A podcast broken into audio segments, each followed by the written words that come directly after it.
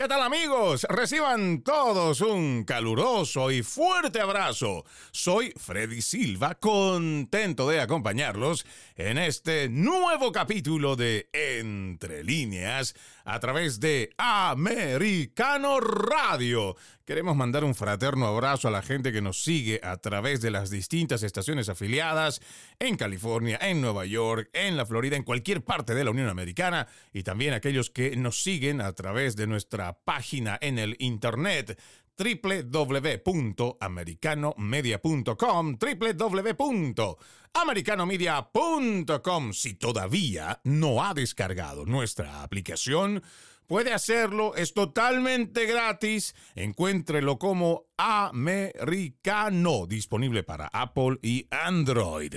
El día de hoy continuaremos hablando sobre la polémica que envuelve a la familia Biden y las graves declaraciones de informantes que revelarían hechos de tráfico de influencias, enriquecimiento ilícito, sobornos y chantajes.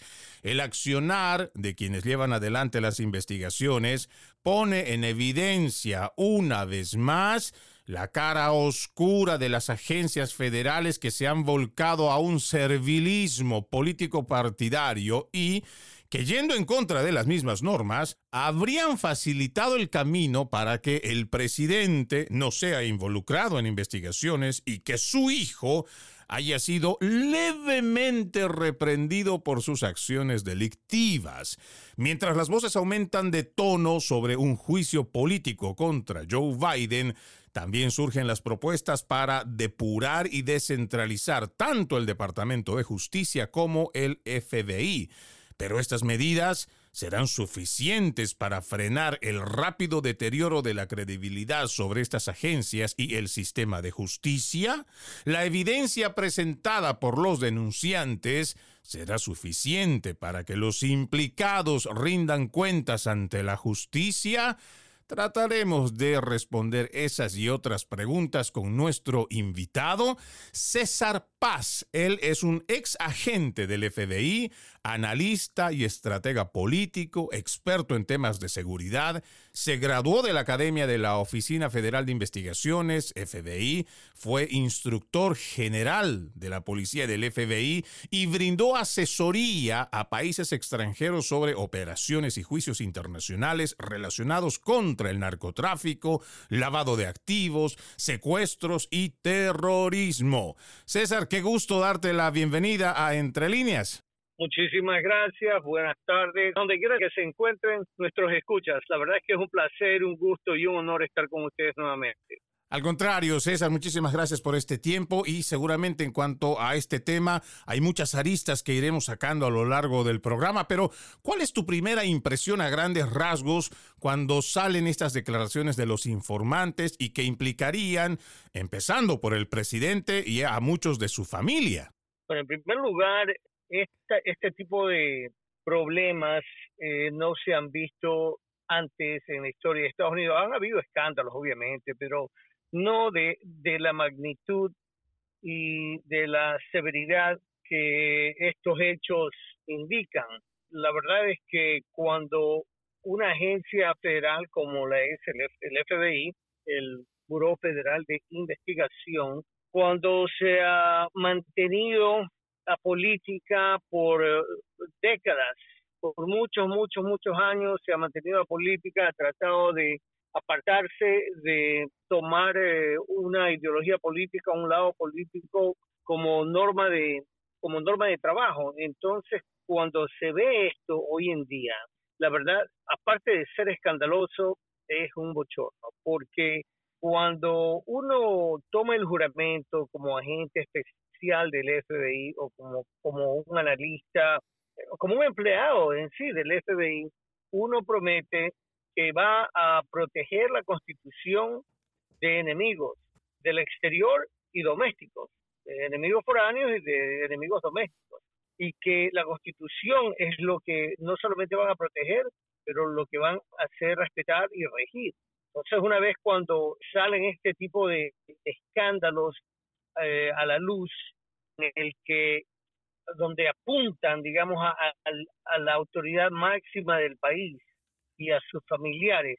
La verdad es que es muy preocupante y no creo que debe ser tolerado. No, no podemos, no podemos dejar de, a un lado, eh, eh, no podemos hacernos de la vista gorda, digamos, ¿no? Claro, totalmente de acuerdo y creo que esto es importante. Dentro de los trabajos de investigación que han venido sucediendo en las últimas semanas, por ejemplo, el informe del fiscal especial John Durham, nos parece que ya ahí daba uno de los zarpazos más importantes para desvelar lo que realmente está ocurriendo dentro de las agencias federales en un accionar muy poco ético. En tus más de 20 años que has trabajado en la oficina del Buró Federal de Investigaciones. ¿Cómo se interpreta esto? Porque como tú lo estás diciendo, se supone que se ha jurado lealtad ante la bandera y tenemos que regirnos todos en base a una constitución que fue establecida no para cuidar o asegurar un gobierno, sino para cuidar al ciudadano precisamente de un gobierno que podría actuar en contra de su mismo pueblo. Al momento de recibir tanto el informe de John Durham, ahora que vamos viendo a más informantes, ¿Cómo se puede interpretar esto desde adentro? ¿Hay un sabotaje por parte de quien hoy ocupa un puesto público y que hoy también podría estar sindicado, que sería la máxima autoridad del presidente? ¿Existe una corriente filosófica de izquierda que está empeñada desde adentro para destruir esas agencias o simplemente es un exabrupto dentro de la historia del FBI? En primer lugar, tenemos que fijarnos quién es el que presenta es los resultados de investigación. El fiscal especial Durham es una persona que ha estado en el servicio público por décadas, con un récord eh, muy ejemplar, un récord una reputación intachable. Eso no quiere decir que él eh, no haya estado en desacuerdo con otros fiscales federales, con otros abogados del Departamento de Justicia, eh, pero en realidad es un hombre de honor es un hombre que no tiene eh, ningún compromiso ni con la administración actual o con cualquier otra administración pasada. Que, que los demócratas, el Partido Demócrata, el Partido de los Socialistas, lo califiquen a él o traten de, impugnar eh, sus resultados, que no solamente, obviamente, él eh, fue el que participó, pero muchos otros fiscales e investigadores, que lo traten de impugnar, que lo que, lo, que traten de manchar o, sí, manchar la reputación eh, del, del fiscal Durham eh, eh, realmente es, bochornoso, ¿no? Ahora, aparte de eso, los testigos confidenciales que han salido a la luz, en realidad, en, en mi opinión, pienso que estas personas son unas personas nobles, de carácter impertérrito, digamos, de, de una personalidad como uno debe esperar de un agente del FBI. Han tomado una decisión de decir la verdad, de hacer saber, eh, no a escondidas, digamos, no tratando de tramar algún tipo de conspiración en contra de algún partido político, no, sino que al costo de, su, de sus profesiones, al costo de sus carreras profesionales, ¿no? de sus carreras, de sus familias, de la estabilidad financiera o emocional de sus familias, han dado un paso adelante y, me, y, la verdad es que es no solamente digno de, de, aplauso, pero también eh, digno de, de admiración y, y de agradecimiento que ellos hayan tomado un paso adelante para hacer conocer no solamente al Congreso, pero al pueblo americano estos abusos que han ocurrido dentro del Departamento de Justicia, ah, en el FBI, que es parte del Departamento de Justicia, obviamente, y em, qué tipo de acciones eh, tomaron y qué tipo de violaciones, no solamente administrativas, pero potencialmente criminales, eh, estos eh, miembros del Ejecutivo, del FBI, eh, tomaron durante, durante varios años atacando y, en mi opinión, una vez más, casi causando un golpe de Estado administrativo. Eso fue básicamente un coup administrativo lo que quisieron hacer estas personas. De modo que eh, he hablado, ¿no? para eh, recapitular esto, he hablado de, del fiscal Durham, he hablado de los eh, testigos confidenciales que ya han salido a la luz, ¿no? Y, estoy hablando de que realmente esta, específicamente el FBI, obviamente todo el ministerio, o el, perdón, el Departamento de Justicia debe pasar por una depuración total. Pero me refiero en cuanto al FBI, no al FBI entero, porque hay miembros del FBI que son honestos y que pero unos cuantos en la cúpula ejecutiva del FBI. Y seguramente hay gente muy honorable, la cual tiene además una carrera impecable. Pero lo que tú haces mención es muy cierto. Cuando hablamos de estos whistleblowers, estos denunciantes, tendría que considerarlos también como héroes nacionales, porque a costa de su estabilidad económica, su estabilidad laboral, la misma estabilidad de sus familias, es que salen a decir verdades que por mucho tiempo se ha ido ocultando. Vamos a ir a nuestra primera pausa, amigos de Entre Líneas. Ya regresamos con más. Seguimos, seguimos con más de Entre líneas a través de Americano Radio. Recuerde que este 2023 juntos decimos, no más fake news, no más noticias falsas. Para ello ponemos a su disposición nuestro portal www.americanomedia.com donde usted estará informado minuto a minuto si no ha descargado aún nuestra aplicación, lo invito a que lo haga. Búsquelo como americano, está disponible para Apple y Android. El día de hoy estamos hablando sobre todo este tremendo problema que se viene desde hace ya varias semanas con relación a trabajos de investigación del FBI, trabajos de investigación tanto en el Senado como la Cámara de Representantes de los Estados Unidos y que involucran a la familia de Biden. Sí, Joe Biden y sus familiares. Hoy nos acompaña César Paz, ex agente del FBI por más de 20 años, analista, estratega político, experto en temas de seguridad. Y antes de irnos a la pausa, hablábamos de que es necesario hacer una depuración, pero también sobre la importancia de estos testimonios que dan los informantes a quienes deberíamos considerar como héroes, porque son los que precisamente están dando a conocer cómo en los altos líderes del Departamento de Justicia, lo mismo que el Buró Federal de Investigaciones y el IRS,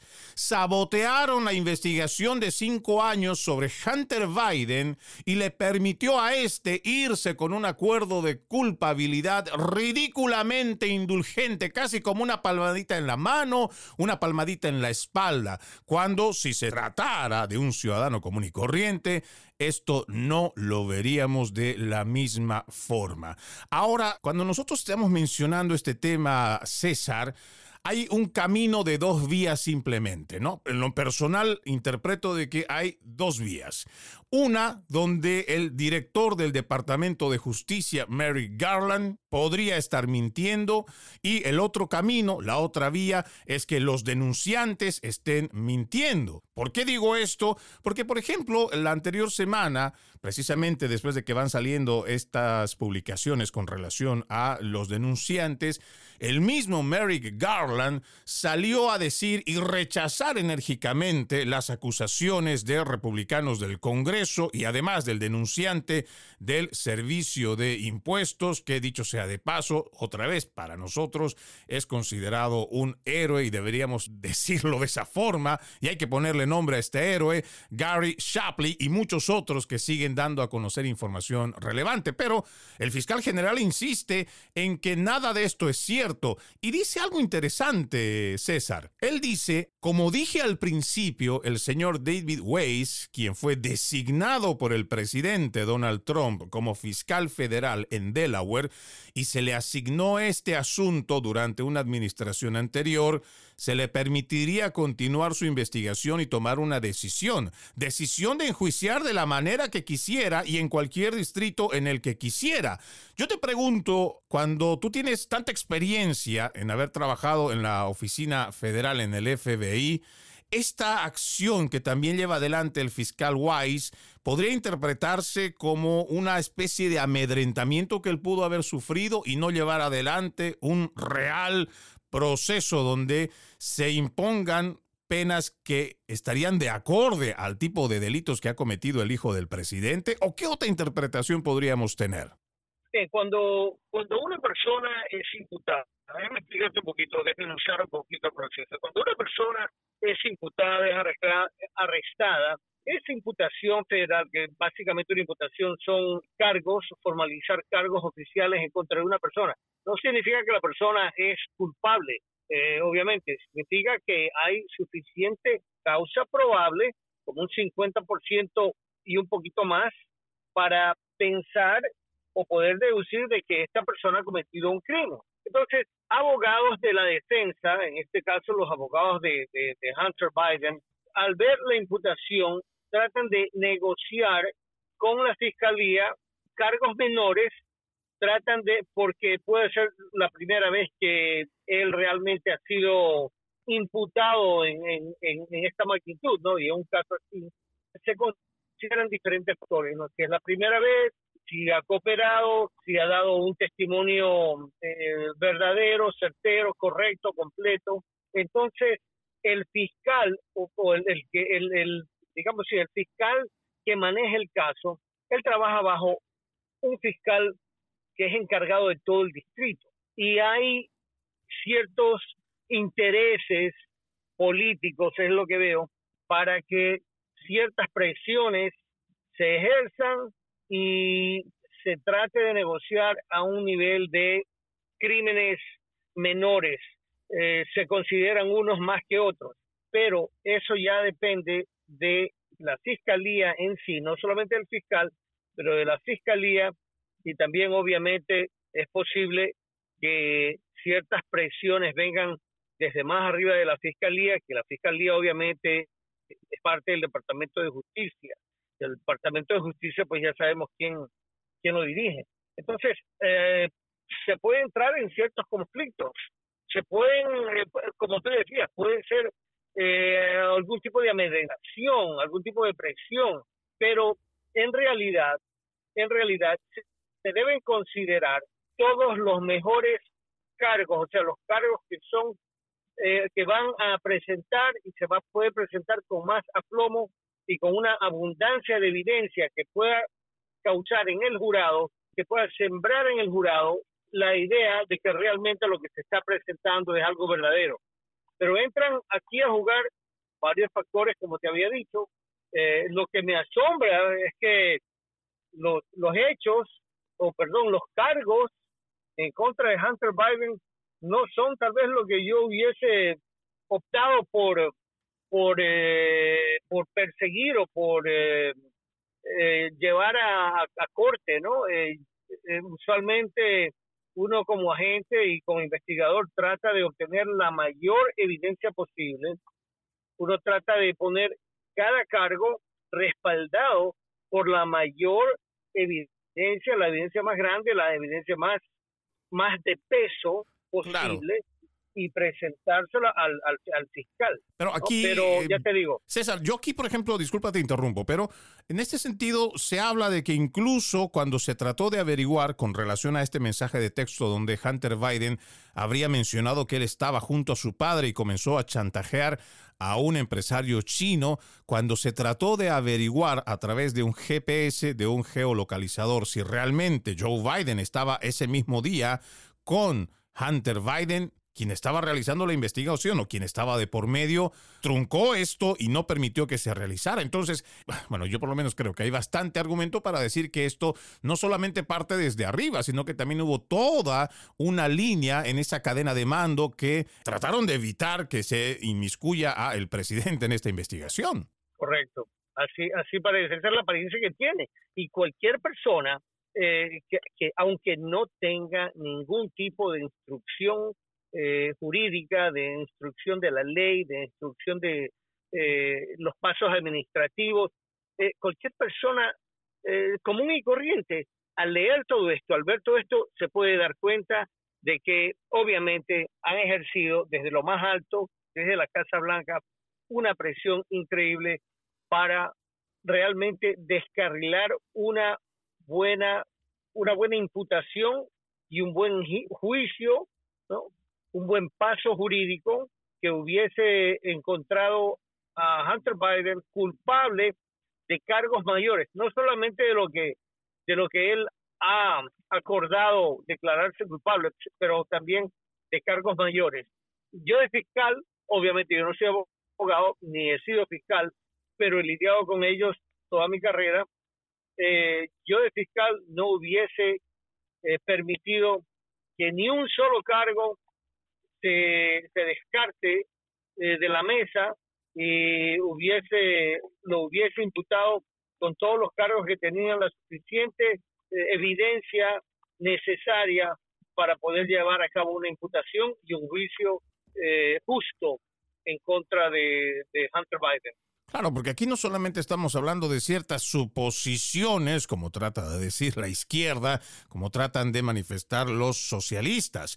Aquí estamos hablando de evidencias, como por ejemplo extractos bancarios. Cuando hablamos de un extracto bancario, tal vez estoy equivocado, César, pero estamos hablando de evidencia irrefutable que muestra que hubo una transacción de por medio. Tal vez la investigación lo único que terminará determinando es para qué eh, finalidad tuvo ese dinero. Pero los hechos muestran que el origen ya lo tenemos, porque un extracto bancario te dice de dónde vino, de qué, de qué empresa vino, y ya hemos identificado que se trata del mismo dueño de una empresa china.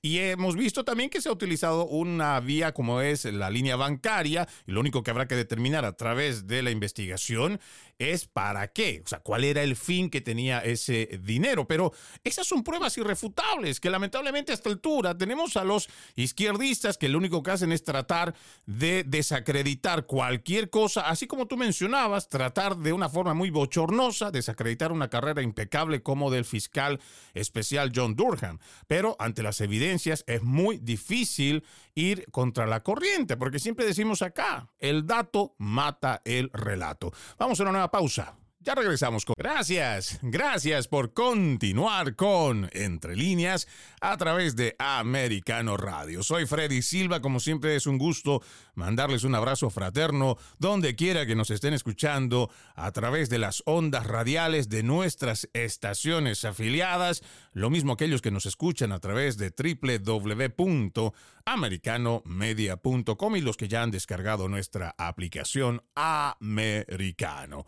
Hoy estamos con nuestro invitado, César Paz, ex agente del FBI, analista, estratega político, experto en temas de seguridad. Él se graduó de la Academia de la Oficina Federal de Investigaciones, sí, del FBI, y hablando precisamente de este escándalo en cuanto a las investigaciones que lleva adelante el Buró Federal de Investigaciones y también implicarían a denunciantes que están arriesgándolo todo para dar a conocer la verdad.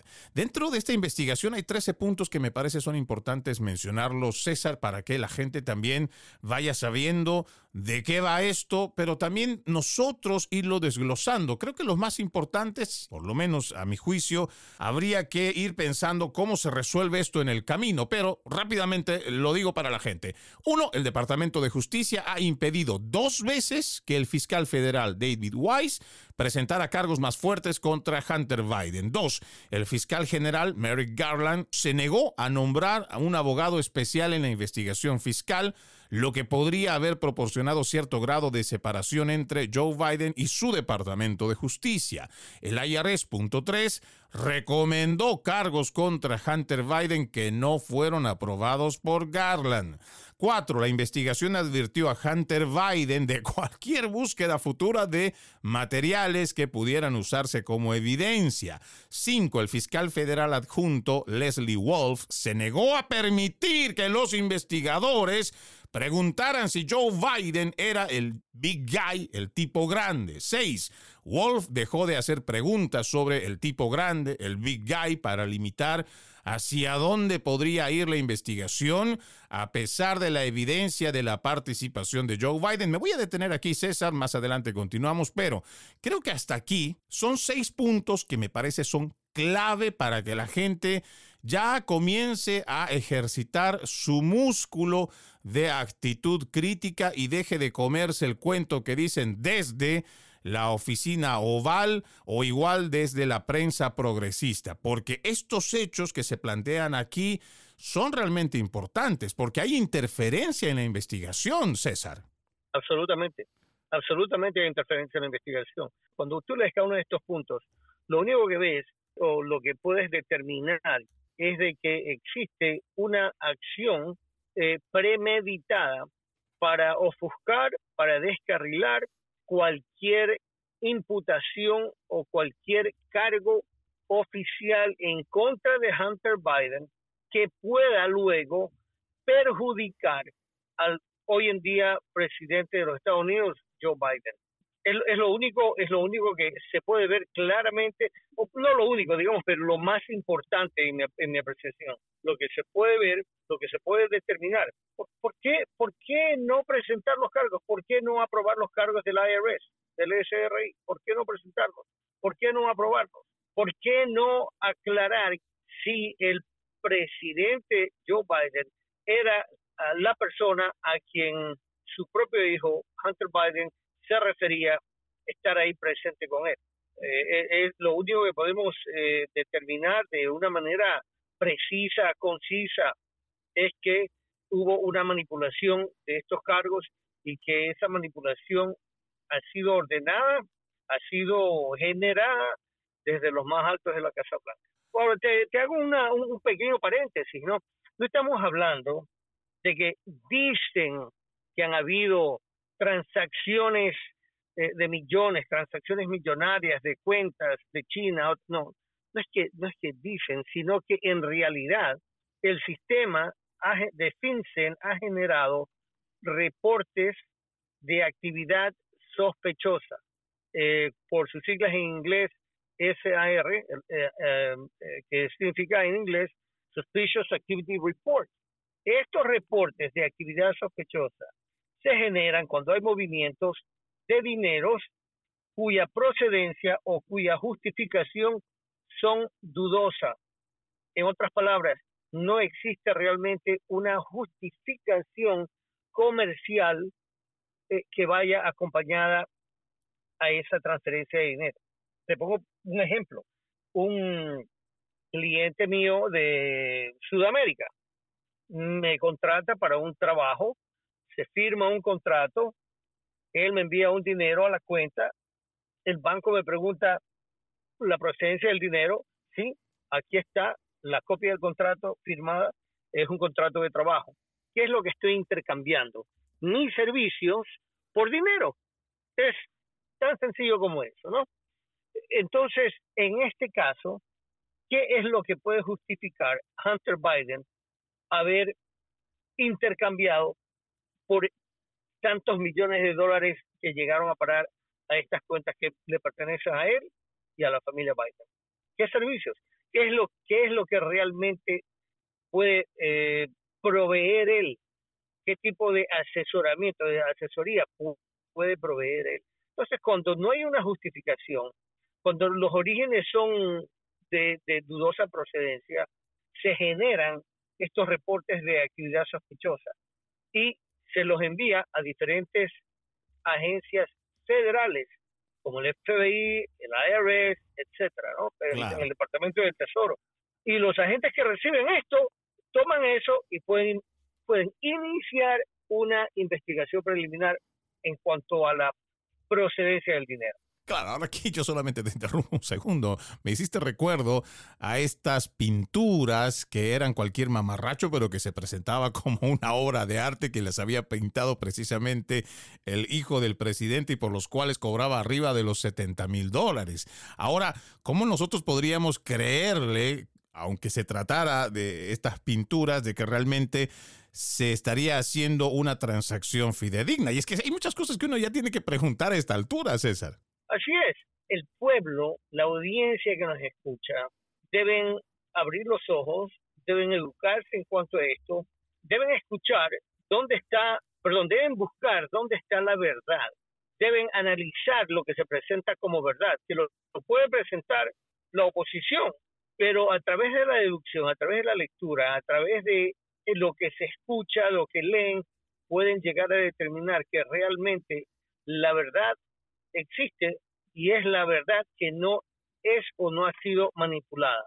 Entonces, es excelente, es, eh, es algo eh, valeroso que estaciones como, como esta de Americano Media lleven al pueblo americano, eh, los que hablan español, no, a los de habla hispana, este conocimiento, esta información. Aquí, cuando me entrevistan, cuando tú expones tus puntos, no estamos eh, omitiendo, no estamos omitiendo nada, estamos diciendo exactamente lo que ha salido a la luz y comentamos en cuanto a eso. No hay, yo no lo practico, eh, oportunidad ni necesidad de ocultar hechos que vayan a beneficiar a un partido político o no, porque si hubiesen hechos que beneficiaran, eh, obviamente hechos eh, eh, que bordeen la criminalidad, que beneficien, que van a afectar al presidente, al expresidente Trump, también estuviéramos hablando.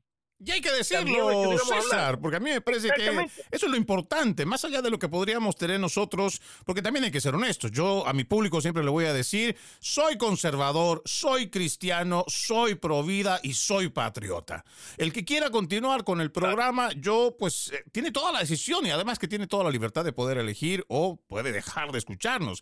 El tema es que si también se tratara de hablar de quienes están obrando desde el Partido Republicano o la línea de la derecha o la línea conservadora y no están obrando bien, pues tenemos que decirlo, porque al final del día nosotros no estamos al servicio de la politiquería. Nosotros tenemos una nación que hoy por hoy está casi en una debacle, precisamente por los mismos políticos, sobre todo la izquierda radical, que en un momento podíamos pensar que era un grupo pequeño, pero que no, hoy ya son gran parte del Partido Demócrata, incluidos los mismos rinos republicanos, que lo que están haciendo es destruir desde adentro a la nación. Por eso es que es importante, independientemente de que se trate de un demócrata o de un izquierdista, nosotros necesitamos hablarle a la gente primero con la verdad, acompañado además de datos. El dato siempre va a matar el relato izquierdista. Y cuando hablamos también de educar a las personas, no se limiten, gente querida, a nuestros amables oyentes, no se limiten con lo que en este programa, en Entre Líneas, Freddy Silva les diga. Por favor, siempre recurran a ustedes alternativas o si les parece que lo que aquí estamos diciendo podría ser dudoso, búsquenlo por ustedes mismos. Siempre le he dicho a la gente que cuando tenga una duda o necesite un documento, un artículo del cual nosotros hablamos en este programa, tenga la libertad y la confianza de escribirnos a través de las redes sociales y con mucho gusto lo vamos a compartir con ustedes. Es momento de irnos a nuestra última pausa. Ya vamos a regresar con más porque todavía tenemos que desmenuzar muchos otros puntos sobre esta investigación que es realmente importante que el pueblo estadounidense despierte de cómo están utilizando las agencias federales para beneficios políticos. Ya regresamos. Continuamos, continuamos con más de Entre líneas a través de Americano Radio. No se olviden, si todavía no han descargado nuestra aplicación, es totalmente gratis. Búsquelo como Americano, disponible para Apple y Android. Hoy me acompaña César Paz, ex agente del FBI, y estamos tocando esta investigación que se está realizando tanto en el Senado como en la Cámara de Representantes y que de por sí deriva de una investigación del Departamento o del Buró Federal de Investigaciones y un accionar que podríamos calificar de dudoso. Trece puntos que nos parece importante que la gente sepa para entender a ciencia cierta lo que está pasando y nos habíamos quedado en el anterior bloque en el punto 6. En el 7 dice, Wolf advirtió al equipo de investigación que no registrara la casa de huéspedes de Joe Biden en Delaware en busca de pruebas contra Hunter Biden debido a su visión. Ojo, cuando hablamos de Wolf nos estamos refiriendo al fiscal federal adjunto Leslie Wolf.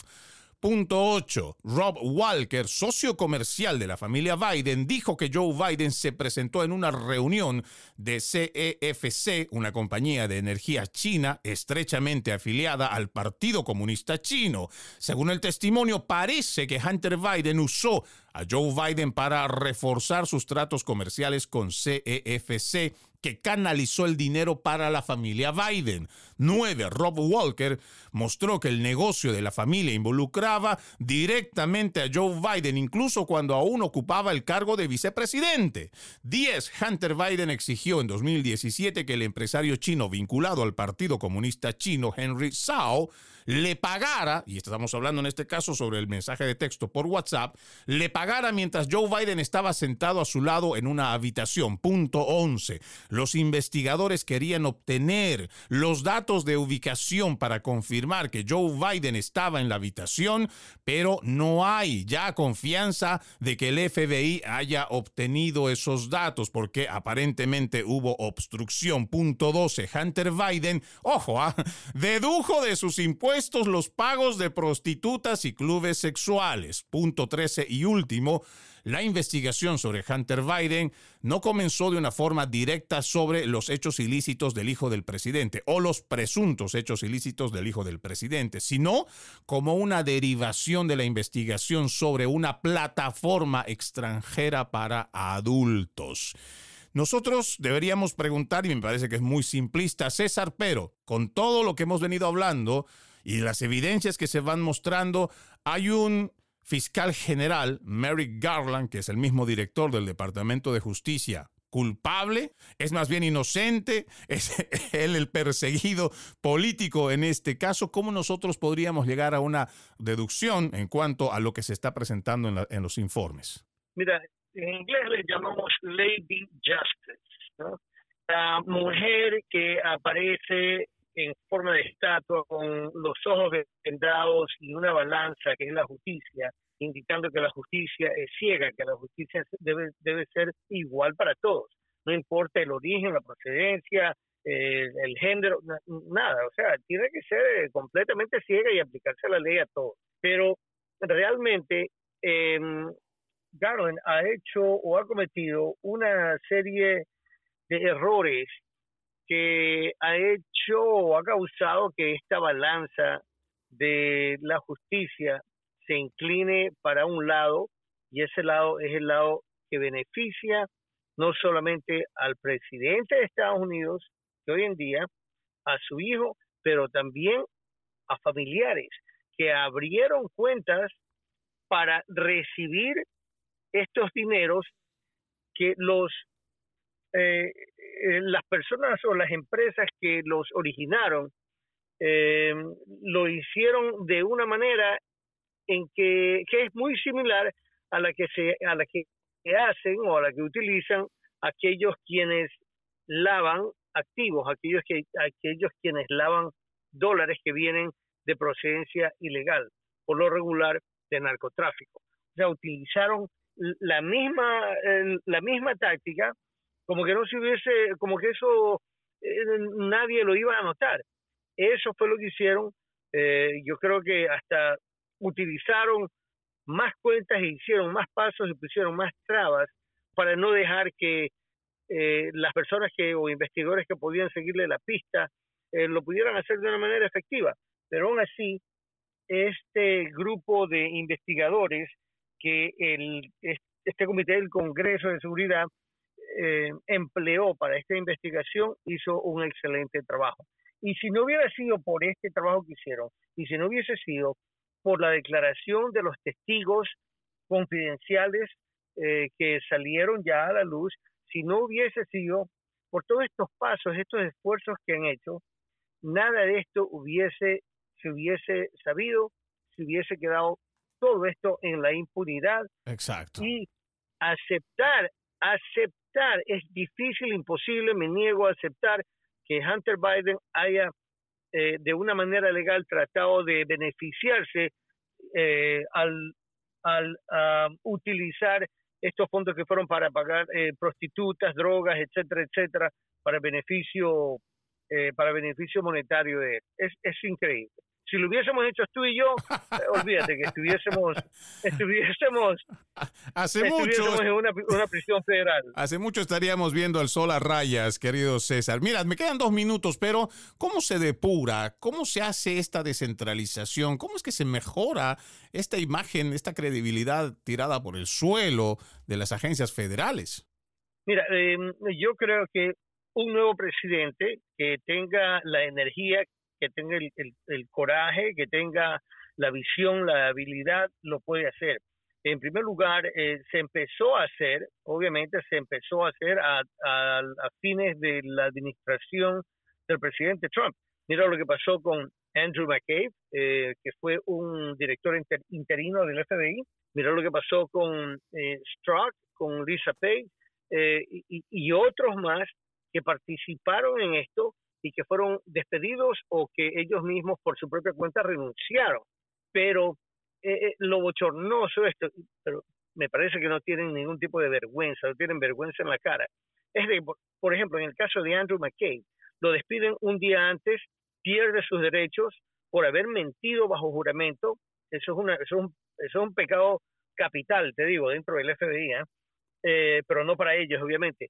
Pero después de que lo despiden, después de que sale eh, del FBI sin derechos eh, de, o beneficios de jubilación, una vez que la nueva administración llega, pasan unos meses, eh, antes de eso otra otro medio de comunicación le da empleo a él y el nuevo presidente autoriza de que revoquen la orden de despido de él y que, y que le restituyan hasta el último centavo. O sea, no hay justicia para ellos, solamente para aquellas personas conservadoras. Totalmente de acuerdo. Y es importante esto que nos dices, César, para que la gente ya deje de mirar el árbol que tiene en el frente y empiece a ver todo ese bosque que nosotros podríamos irle contando con evidencia, con prueba, con artículos, para que vayamos dándonos cuenta cómo se está manejando el gobierno federal. Antes de irnos, César, ¿dónde te encuentra la gente a través de las redes sociales? ¿Dónde puede leer tus trabajos de investigación y todo esto?